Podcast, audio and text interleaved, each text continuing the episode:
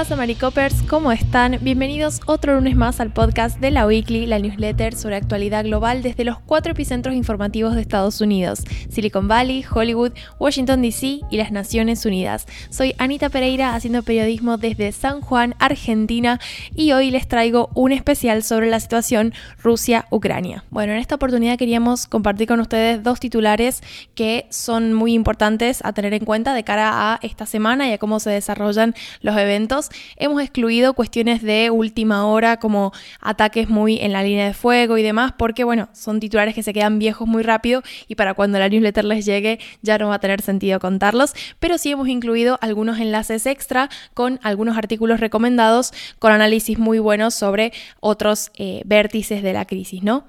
Pero bueno, para la newsletter de hoy queríamos hablar de la situación en Europa y el cómo los países de la Unión Europea han, podido coordinar un paquete de sanciones contra Rusia por, bueno, la incursión militar que está ejecutando actualmente en Ucrania en esta cumbre de emergencias que se convocó en Bruselas. Antes de esta sanción a Putin, los únicos líderes mundiales que han sido sancionados por la Unión Europea son el presidente sirio Bashar al-Assad y el presidente de Bielorrusia Lukashenko. Las sanciones apuntan a desestabilizar lo más posible a Rusia y desde distintos sectores, ¿no? Entonces, por un lado, pretende alterar lo que es el sector energético, el sector de transporte, el sector financiero, que es muy importante, pero también estas sanciones incluyen, por ejemplo, controles de exportaciones, el cierre del espacio aéreo para los aviones rusos y también la prohibición de medios de comunicación como Russia Today y Sputnik. Lo que rescatamos es que estas medidas han tenido un amplio apoyo de los países miembros de la Unión Europea y hay como una suerte de consonancia respecto a cómo responder a esta crisis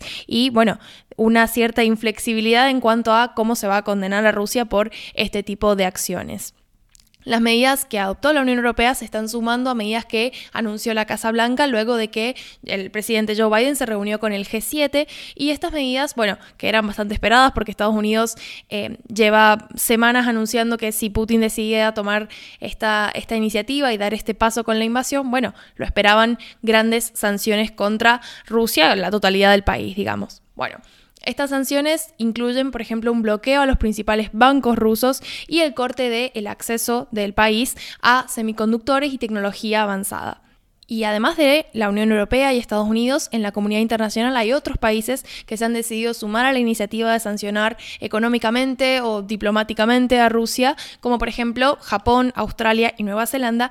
Australia, por ejemplo, a través de su primer ministro, Scott Morrison, anunció que iba a dirigir sus sanciones a los oligarcas de Rusia, es decir, a la clase más alta, ¿no? Esta, esta élite con mucho dinero, y a los más de 300 miembros de la Duma, que es el Parlamento ruso.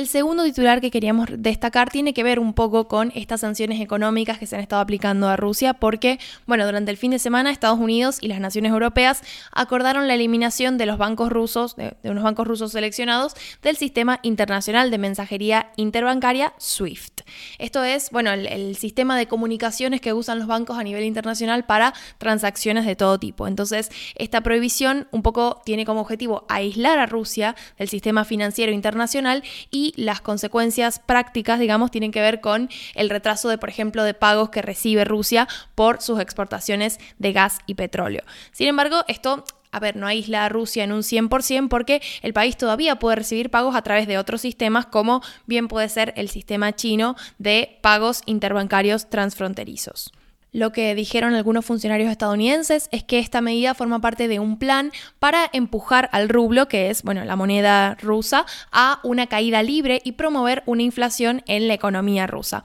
Cabe aclarar que este tipo de medidas, a diferencia de las primeras que estuvo tomando Estados Unidos, ya no va a afectar solamente a la élite política y económica, sino al común de la gente que vive en Rusia, porque bueno, la inflación es un fenómeno que se traslada a todos los puntos de, de la economía. Esta sanción es, bueno, una de las más grandes que se les puede poner a un país a nivel internacional y hay mucha preocupación porque puede derivar en que, bueno, hayan corridas bancarias, ¿no? Lo que conlleva una pérdida de las reservas de gobierno, que es el fenómeno que se produce cada vez que, bueno, las personas ante cierta inseguridad y falta de confianza en el sistema económico de un país, se apresuran a vender sus ahorros, a cambiarlos de moneda y obtener activos más seguros. Entonces, es por ejemplo, las personas en Rusia que ahora tengan sus ahorros en rublos, muy probablemente van a intentar cambiarlos a otra moneda como el dólar o, bueno, otras divisas internacionales para no perderlos ante una posible devaluación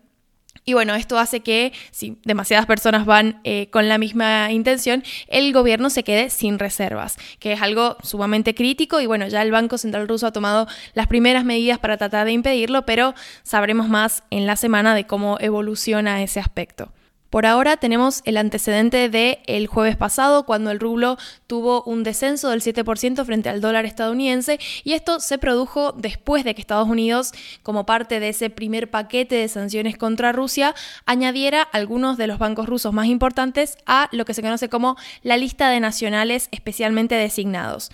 A efectos prácticos, digamos, esto lo que implica es que estos bancos están expulsados del sistema financiero de Estados Unidos, se prohíbe su comercio con los estadounidenses y ha congelado sus activos en el país. Entonces, bueno, si el reflejo de esta medida fue un poco este descenso del rublo, eh, que se vio el, jueves, cabe esperar una, una, consecuencia similar luego de esta gran decisión que se tomó el fin de semana, como es la de expulsar a los bancos rusos del sistema SWIFT. Así que bueno, como saben, los esperan en la newsletter algunos otros enlaces sobre otros vértices de la crisis y otros aspectos interesantes para informarse, para estar al tanto de todo lo que está pasando. Y como les decía, Emilio está haciendo una super cobertura vía Twitch, así que mi mejor consejo es que sigan eh, todos los avances de, lo relacionado con la crisis en Ucrania por esa vía, pero lógicamente la Weekly sigue funcionando y vamos a seguir informando por acá también. Espero que tengan una buena semana. Adiós.